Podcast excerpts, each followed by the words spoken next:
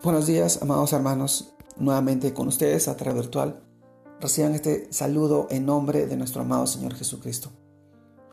El día de hoy quisiera compartirles este tema que se titula Violencia y lo encontramos en el texto de Génesis, capítulo 6, versículos 11 y 12, que dice, Y se corrompió la tierra delante de Dios, y estaba la tierra llena de violencia, y miró Dios la tierra, y he aquí que estaba corrompida porque toda carne había corrompido su camino sobre la tierra.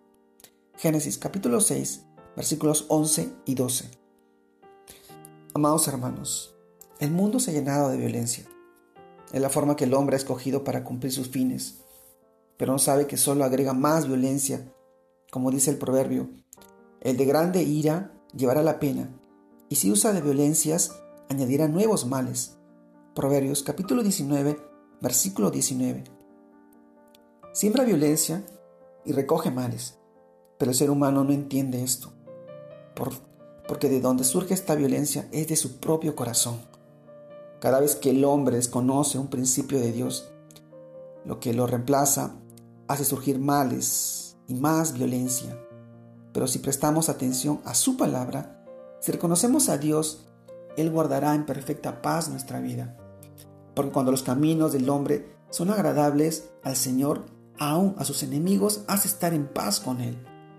Proverbios capítulo 16 versículo 7.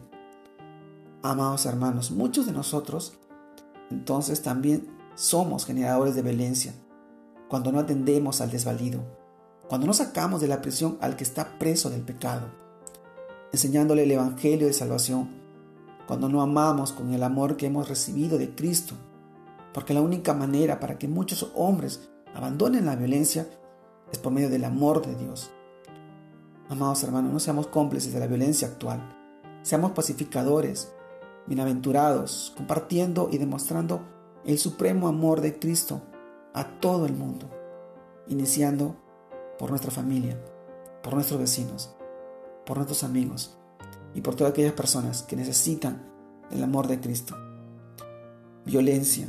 Cuánta violencia hemos vivido en estos últimos días. Cuánto dolor y sufrimiento ha generado esta ira, esta turba.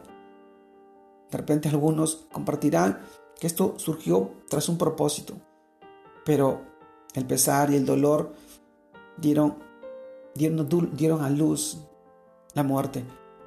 Hoy, hoy tenemos que ser pacificadores, buscar otros caminos que son agradables a Dios, que son que son de bendición para nuestra vida.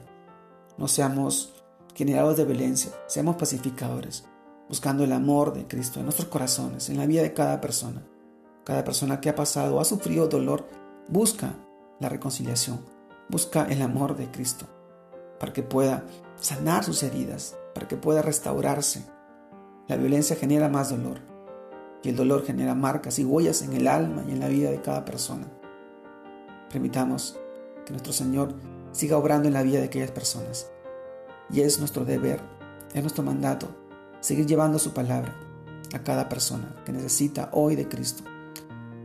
Te mando un fuerte abrazo. Dios te guarde y te bendiga en este nuevo día y fin de semana y siga creciendo en el Señor, bendiciendo a cada hogar, a cada familia, a cada persona y a cada amigo, que tú puedas compartir de la palabra de Dios. Te mando un fuerte abrazo. Dios te guarde y te bendiga.